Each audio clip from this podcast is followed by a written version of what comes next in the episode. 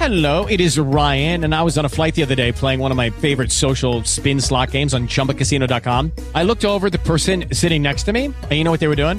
They were also playing Chumba Casino. Coincidence? I think not. Everybody's loving having fun with it. Chumba Casino is home to hundreds of casino style games that you can play for free anytime, anywhere, even at 30,000 feet. So sign up now at chumbacasino.com to claim your free welcome bonus. That's chumbacasino.com and live the Chumba life. No purchase necessary. VGW Group. Void were prohibited by law. See terms and conditions. 18 plus. Eh, vamos a ver, si te pregunto si te consideras una persona racional, ¿qué me dices? Acabo de hacer esta misma pregunta en LinkedIn y en este momento más de un 75% de personas afirman que sí, que sí que son racionales. Y a lo mejor, pues tú has respondido lo mismo. Si es así, siento ser yo quien te desilusione, porque si hay algo que no somos los seres humanos es precisamente racionales. Para que veas hasta qué punto llega nuestra irracionalidad y cómo algunas marcas la utilizan para persuadirnos, hoy voy a hablarte de sesgos cognitivos, esas trampas que hace nuestro cerebro perezoso para alejarnos de la razón. Esto es, créeme lo que te digo, episodio 117.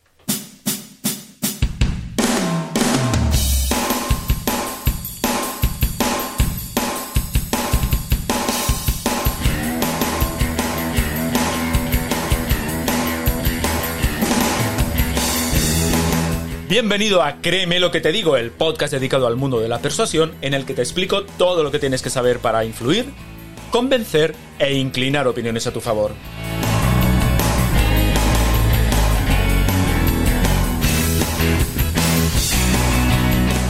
¿Quieres saber cómo ser más convincente? ¿Quieres aprender a debatir y discutir sin conflictos? ¿Quieres saber cómo hablar en público como un auténtico profesional? Si es así, créeme lo que te digo, este es tu podcast. Soy Óscar Fernández Orellana y te voy a acompañar en esta aventura en la que descubrirás los misterios, técnicas y trucos para llegar a ser un auténtico maestro de la persuasión. ¿Estás listo? Comenzamos. ¿Qué tal estás? Te doy la bienvenida al capítulo 117 de Créeme lo que te digo, el podcast en el que tratamos todas aquellas cuestiones relativas al mundo de la persuasión, el hablar en público y en general, ya lo sabes, las habilidades comunicativas necesarias para influir e impactar en los demás. Mira, la casa de subasta Christie's es seguramente la casa de subasta más grande y, y, y tal vez la más prestigiosa del mundo, o al menos una de ellas. Para que te hagas una idea, en 2017 esta casa vendió la obra de arte Untitled del artista Jean-Michel Basquiat por 110 millones y medio de dólares, un nuevo récord para una obra de arte vendida en una subasta. También ha sido la encargada, por ejemplo, de vender la colección de joyas de Elizabeth Taylor, después de su muerte, claro, una venta que incluía piezas de famosos diseñadores como Cartier, Bulgari, esta, subasta recaudó más de 116 millones de dólares. ¿Recuerdas la, famosa escena de Marilyn Monroe cantando el, el feliz cumpleaños a, Kennedy? Happy Birthday. Bueno, pues el vestido que llevaba esa noche, junto con algunas pertenencias más, se vendieron en, esta casa, en Christie's, por un valor de 11 millones de dólares. También fue la encargada de vender el Salva, Salvator Mundi, de Leonardo da Vinci por 450 millones de dólares. Esto ocurrió en 2017, hace, hace bien poco. Pues bien, unos añitos antes, en 2015, Christie's subastó una botella de vino tinto, concretamente una botella de Chateau Margaux de mil, Chateau Margaux 1787, un vino muy concreto, que perteneció a Thomas Jefferson, el tercer presidente de Estados Unidos. Antes de la subasta, antes de la subasta, pues esperaba que la botella se vendiese por unos pocos miles de dólares. Pero en lugar de eso, el precio subió rápidamente, debido, pues ni más ni menos que a la emoción que la audiencia eh, generó y a la creencia de la autenticidad del vino y de su famoso propietario. El precio de, de la venta de este vino, de esta botella de vino, se detuvo en 156.000 dólares, lo que estableció un nuevo récord mundial para la venta de una sola botella de vino. La historia A mí me parece increíble, no sé qué te parece a ti. El problema es que más tarde se descubrió que la botella en realidad era una falsificación.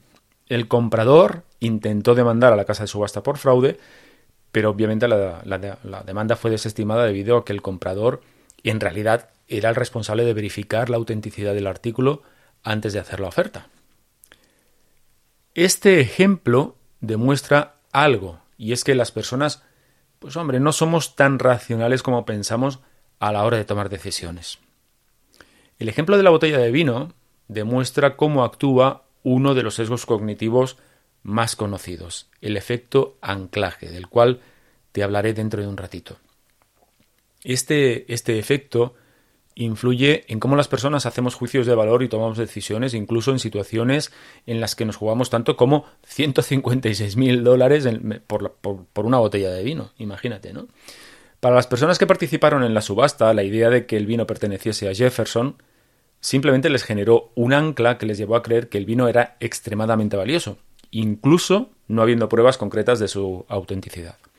Esto llevó, pues, como puedes comprender, a una puja excesiva por la botella, lo que finalmente resultó en una venta a un precio muy, muy por encima de su valor real. Por cierto, del propietario de la botella no se sabe nada. De hecho, ni siquiera se sabe quién fue. Ah, y, de la botella tampoco. Se supone que se devolvió a la casa Christie's y vete tú a saber qué pasó con ella.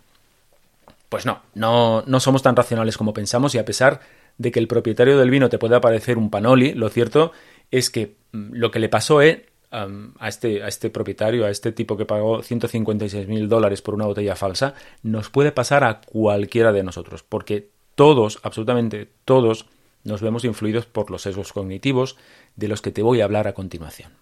Pero antes, déjame explicarte ¿Qué son los sesgos eh, cognitivos? Mira, un sesgo cognitivo o los sesgos eh, cognitivos son los errores o imprecisiones que cometemos a la hora de realizar juicios o a la hora de tomar decisiones. En realidad son patrones de pensamiento o de razonamiento que distorsionan la percepción o distorsionan el juicio que hacemos y por eso provocan errores a la hora de decidir. El psicólogo y premio Nobel de Economía Daniel Kahneman eh, describió dos formas Em, cómo nuestro cerebro procesa la información. E, e, esto es muy relevante para que entiendas por qué se producen los sesgos. Mira, un tipo de procesamiento es rápido e intuitivo, mientras que el otro es lento y analítico. Al procesamiento rápido, al que Kahneman eh, denominó sistema 1, es un tipo de, pensamiento ágil y automático, es un tipo de pensamiento que utiliza atajos mentales para tomar decisiones rápidas en situaciones cotidianas. Este tipo de pensamiento es intuitivo, es emocional, y la mayoría del tiempo es un pensamiento, una manera de procesar la información, una manera cognitiva inconsciente. Es, por ejemplo, el tipo de procesamiento que utilizamos para sumar 2 más 2 o para acabar la frase piedra, papel y automáticamente te viene lo que queda, ¿verdad? Este tipo de pensamiento es útil para la toma de decisiones en situaciones que requieren una respuesta rápida, pero también, precisamente porque es una respuesta rápida, puede llevarnos a cometer errores cuando se basa en prejuicios o cuando se basa en estereotipos. Por contra, el procesamiento lento al que Kahneman llamó Sistema 2, no podía ser de otra manera, es un tipo de pensamiento más pausado, más analítico, y es un tipo de pensamiento o de procesamiento de la información que se utiliza para tomar decisiones en situaciones que requieren una mayor atención y una mayor concentración. Por ejemplo, es el tipo de procesamiento que utilizamos para conducir cuando hay niebla espesa o para hablar una lengua extranjera cuando no la dominamos. Eso nos requiere que nos, que nos paremos a pensar, que necesitemos prestar mucha más atención a lo que estamos haciendo. Este tipo de pensamiento, a diferencia del sistema 1, es un pensamiento consciente, deliberado y que requiere mucho más tiempo y mucho más esfuerzo. Es un pensamiento, por ejemplo, útil para la toma de decisiones en situaciones complejas, pero también puede ser limitado porque, en realidad, la capacidad de procesamiento cognitivo que tenemos las personas, los seres humanos, eh, al menos la capacidad de procesamiento cognitivo consciente, es lo más parecido a la batería de un coche eléctrico que se descarga con facilidad y necesita un tiempo para, recargarse. Este tipo de procesamiento del, del, sistema 2 se activa cuando es necesario analizar o cuando es necesario, por ejemplo, prestar atención a algo. Por ejemplo, fíjate, al detectar un estímulo diferente al esperado. Eh, por ejemplo, un ruido. cuando hay un ruido a nuestras espaldas, el sistema 1 lo que hace es que nos orientemos hacia ese ruido, pero el sistema 2 es el que hace que analicemos qué es lo que ha pasado. Por ejemplo, el sistema 2 también es el que se activa cuando no encontramos el coche en el parking y tenemos que buscarlo. Entonces, conscientemente comenzamos a analizar dónde podía estar eh, y, comenzamos a analizar toda la información que hay a nuestro alrededor. Pero claro, ¿cuál es el problema? ¿Por qué, por ejemplo, no vamos siempre con el, con el sistema 2 cuando es un sistema mucho más fiable que el sistema 1? Pues por una razón. El sistema 2 es analítico, lento, consume mucha, mucha energía cuando actúa. Dicho de otra manera, pensar y mantener una atención eh, concentrada cansa, eh, cansa muchísimo. Así que, como buenos, seres, como buenos seres vivos que somos, si podemos ahorrar energía, lo hacemos.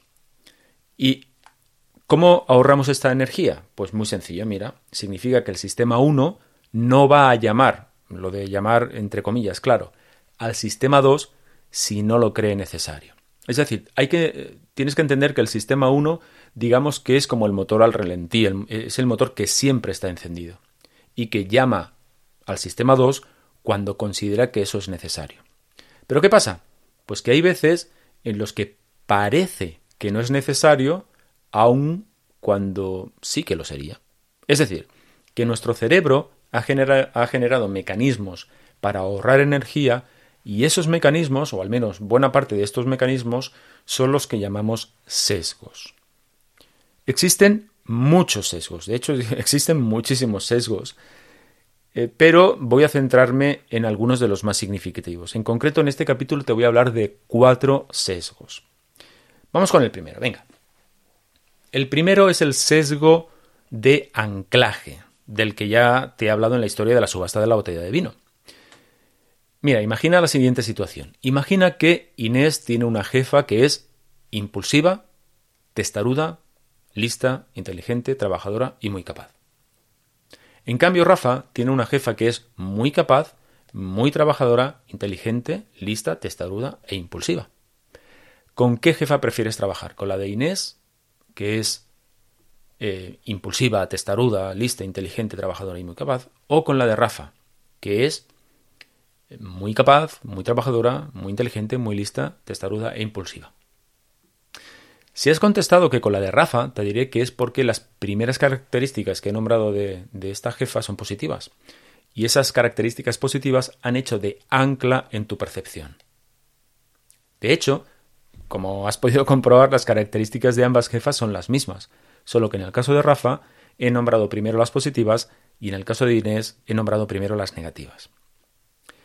Entonces, ¿qué es esto del, efecto de anclaje? El efecto de anclaje se refiere a la tendencia que tenemos a depender demasiado de la primera información que recibimos a tomar una decisión. Por ejemplo, en el caso de la botella de vino, la idea de que fuera de Jefferson se ancló en el pensamiento de los compradores y todas las decisiones posteriores se hicieron a partir de esa idea.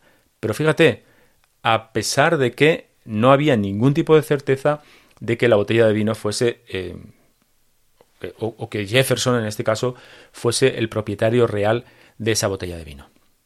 Por ejemplo, si estás valorando vender tu coche, es posible que tengas en cuenta el precio que pagaste por él cuando lo compraste. Y ese precio que pagaste por él, ese precio inicial que pagaste por el coche, podría anclarte y hacerte pensar que vale más de lo que realmente están dispuestos a pagar por él. Otro ejemplo, otro ejemplo que se puede utilizar en marketing. Imagínate que una marca establece un precio inicial alto para un producto, lo que convierte a ese precio alto en un ancla para los consumidores, que luego perciben otros precios de la misma marca como relativamente más baratos. Un ejemplo más. Imagínate, y, te aseguro que esto me ha pasado a mí como, como profe y como corrector de exámenes. Imagínate que un profe corrige el primer examen del día y pone una nota alta. Pues bien, hay estudios que demuestran que esa primera nota alta funciona como un ancla que hará que el resto de notas tiendan al alza. Hey guys, it is Ryan. I'm not sure if you know this about me, but I'm a bit of a fun fanatic when I can. I like to work, but I like fun too. It's a thing. And now the truth is out there. I can tell you about my favorite place to have fun. Chumba Casino. They have hundreds of social casino style games to choose from with new games released each week. You can play for free anytime, anywhere and each day brings a new chance to collect daily bonuses. So join me in the fun. Sign up now at ChumbaCasino.com. No purchase necessary. Group. Void prohibited by law. See terms and conditions. 18 plus. El problema es que también pasa al contrario. Si el primer examen que corriges es un le pones una mala nota, es posible que el resto de exámenes también los valores a partir de esa primera mala nota que acabas de poner. Y hablando de problemas, ¿Qué pasa si un consumidor o un cliente tiene una mala primera impresión contigo? Pues ojo, porque las primeras impresiones también pueden funcionar como anclas y los consumidores o los clientes que tienen una opinión negativa de una marca pueden ser menos propensos a cambiar de opinión incluso si se les presenta información contradictoria. Es decir, que en el sesgo funciona aun cuando, o precisamente porque es un sesgo, hace que la información contradictoria que nos acaban de presentar simplemente no sean tenida en cuenta. Bueno, esto por lo que respecta al eh, sesgo de efecto ancla. Vamos con el segundo sesgo, el sesgo de disponibilidad. Mira, este sesgo se refiere a la tendencia que tenemos a juzgar a la, frecuencia o la, o la probabilidad, lo diré bien, probabilidad de un evento en función de lo fácil o difícil que es recordarlo o imaginarlo. No te preocupes, que como siempre te voy a poner ejemplos. Mira, a mí siempre me llamó la atención el hecho de que las encuestas que se publican sobre los problemas de lo que los ciudadanos que los ciudadanos, perdón, percibimos reflejen los temas que más salen en las noticias. Es decir, que si durante un tiempo en las noticias y en los periódicos, bueno, los periódicos ya menos porque hoy en día nadie lee periódicos, ¿no? Pero en los medios de comunicación en general, incluso las redes sociales, si durante un tiempo de lo que más se habla es de inmigración, de robos y de crímenes, las encuestas tienden a reflejar en la lista de preocupaciones de la ciudadanía precisamente estos acontecimientos, la inmigración, los robos y la, inseguridad. ¿Qué ocurre? Pues simplemente que tendemos a creer que la realidad, y digo esto de realidad entre comillas, tiene que ver con las ideas que más fácilmente tengo disponibles en mi cabeza aquello que más fácil es recuperar, aquello que más, aquella información a la que más facilidad tengo para acceder, es aquello que tiendo a pensar que es real. Por eso, una de las estrategias más importantes en marketing es la familiaridad de la que te he hablado en otras ocasiones. A la que, y a esta familiaridad, ¿cómo se llama? Pues simplemente por repetición. Es decir, mientras más repitas una idea, más memorable se hace, es decir, más fácil es em, que, tú la recuerdes y por tanto más familiar es para ti. Y recuerda que lo familiar, desde el punto de vista de la, de la persuasión, acaba siendo más persuasivo. Por ejemplo, si has visto varias veces un anuncio de televisión sobre un medicamento en particular, ese medicamento estará más accesible en tu memoria, será más familiar para ti, así que tenderás a pensar que ese medicamento es la mejor opción para tu afección, incluso si hay otros medicamentos más efectivos disponibles. Si te preguntas, fíjate, ¿no? Si, te preguntas por qué marcas hiperconocidas como por ejemplo Coca-Cola siguen gastándose millones y millones de dólares en publicidad, ahí tienes la respuesta. Si te preguntas por qué los políticos se pegan por aparecer minutos en pantallas de, televisión o, o, cuelgan sus fotos en campaña electoral a pesar de que ya todo el mundo los conocemos, ahí tienes la respuesta. Y si te sigues preguntando por qué envío un mail diario a mis suscriptores, Ahí tiene la respuesta. Vamos con el tercer sesgo, el sesgo de aversión a la pérdida. Este, este sesgo, ojito con él, atención con él, porque es, em, es uno de los sesgos que más nos afectan. Mira, un inversor en bolsa ve cómo sus acciones, después de tener subidas, caen. Caen tanto que lo hacen por debajo de su valor de compra. Es decir, que imagínate que está perdiendo dinero. Pongamos un 4%. Si, si, si fuésemos personas lógicas, si fuésemos realmente personas racionales, este, este inversor debería haber vendido las acciones cuando comenzaron a bajar. Pero, ¿qué ocurre? Pues que en vez de maximizar las ganancias, o de minimizar las pérdidas, este inversor lo que pretende es recuperar su pérdida, así que espera a que esas acciones vuelvan a subir. ¿Cuál es el problema? Que nadie garantiza que las acciones vuelvan a subir. Fíjate, el sesgo de aversión a la pérdida se refiere a la tendencia a valorar más y a motivarnos más por evitar una pérdida que por, que por obtener perdón, una ganancia. Es decir, que nos genera más dolor el perder algo que tenemos que alegría el obtener algo que no tenemos. De hecho, la aversión a la pérdida es uno de los mecanismos de motivación más grandes que tenemos los seres humanos. Hay créeme, ¿eh? hay cientos o miles de ejemplos de la actuación de este sesgo. Yo te voy a nombrar unos cuantos. Por ejemplo, el no querer abandonar una relación aun cuando la persona sabe que ya no es satisfactoria, simplemente porque ha invertido mucho tiempo y energía en ella y porque perdería sus hábitos y la sensación de seguridad que tiene. Hay muchas veces que, que, que la cosa funciona así. Tú sabes que una relación se ha acabado, que no tiene más recorrido, pero estás acostumbrados a una serie de, pues de, hábitos que te hacen la vida más sencilla, más fácil. Entonces, lo que no queremos perder son esos hábitos. Por eso, en ocasiones, preferimos aguantar en una relación que no es eh, satisfactoria, perdón, antes que em, pues cambiar de hábitos, antes que lanzarnos a la aventura de la sensación de soledad, la pérdida de hábitos, tener que reinventarnos otra vez. Otro ejemplo. Otro ejemplo es el caso de unos propietarios que pongamos que eh, no quieren vender su casa a un precio determinado, a un precio justo, simplemente porque creen que vale más que de lo que los compradores están dispuestos a pagar por ella. Es decir, prefieren mantener la casa y no venderla en lugar de aceptar una pérdida de valor. Otro ejemplo, el de las personas que tienen un negocio con pérdidas y no lo cierran a pesar de que es obvio que no tiene viabilidad. Esto pasa muchísimo. La sensación de pérdida es tan grande que prefieren mantener el negocio abierto antes que admitir que no tiene recorrido. Y lo mismo ocurre, a pesar de que puedas parecer, eh, puedas pensar que, que no tiene nada que ver, exactamente lo mismo ocurre con las opiniones y las formas de pensar que tenemos. Por ejemplo, la persona que no quiere admitir un error, incluso cuando sabe que lo ha cometido, simplemente porque no quiere sentir la sensación de pérdida que viene asociada a la admisión de ese error.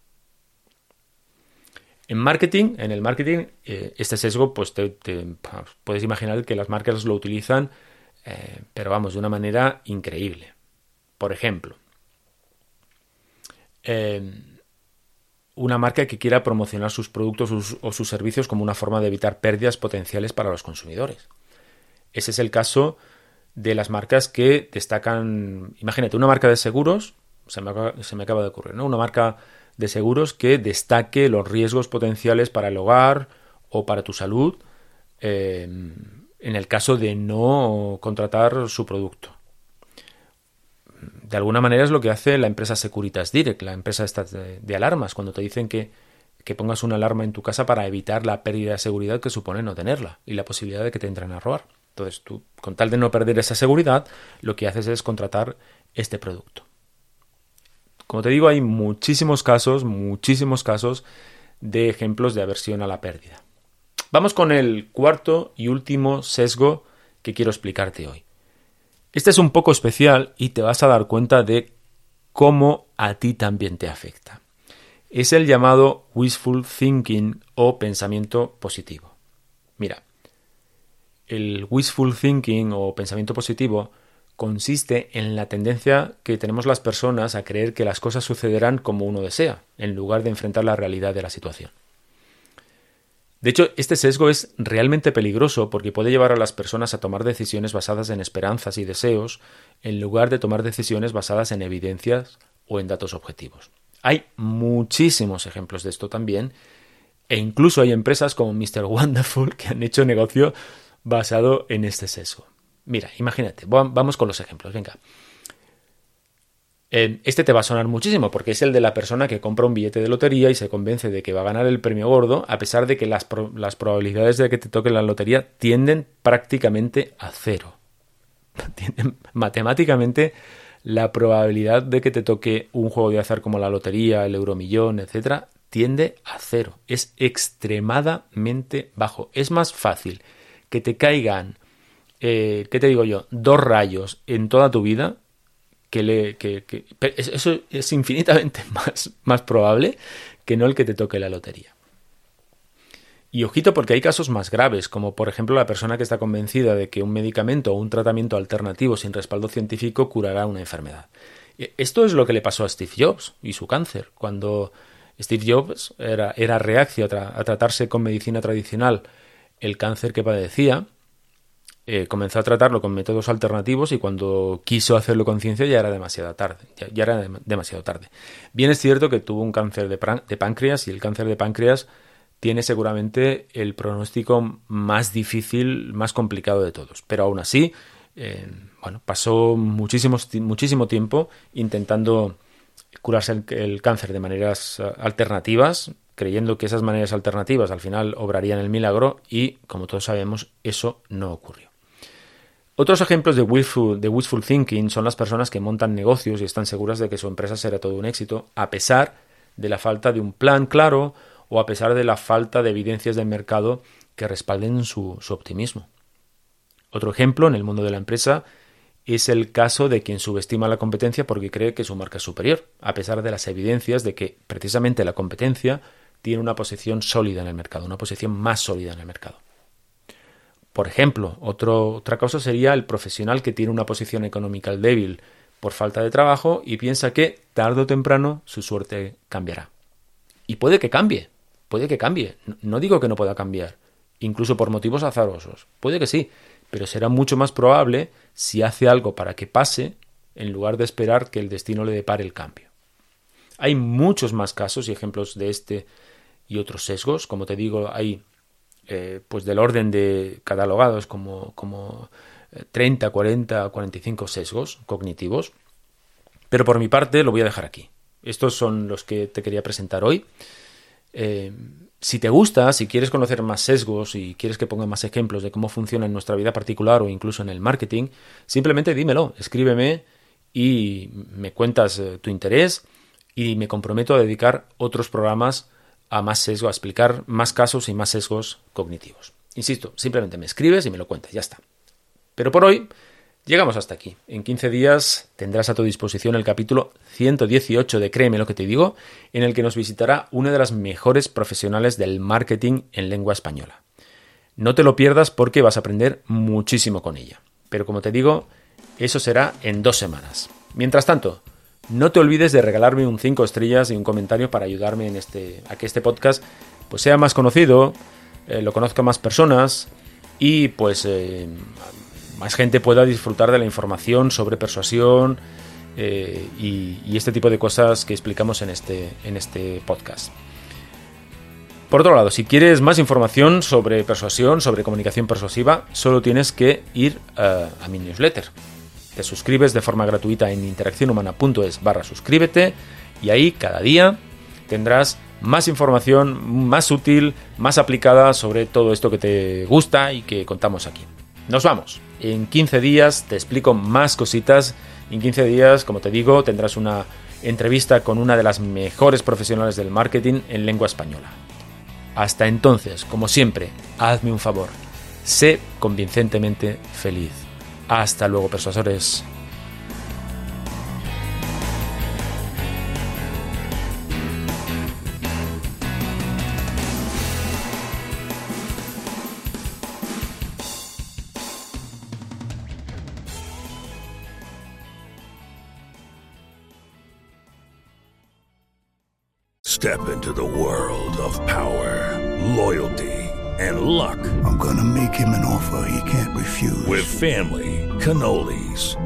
Spins mean everything. now, you wanna get mixed up in the family business. Introducing The Godfather at ChumbaCasino.com. Test your luck in the shadowy world of The Godfather slot. Someday, I will call upon you to do a service for me. Play The Godfather now at ChumbaCasino.com. Welcome to the family. VGW Group. No purchase necessary. Void where prohibited by law. See terms and conditions. 18 plus.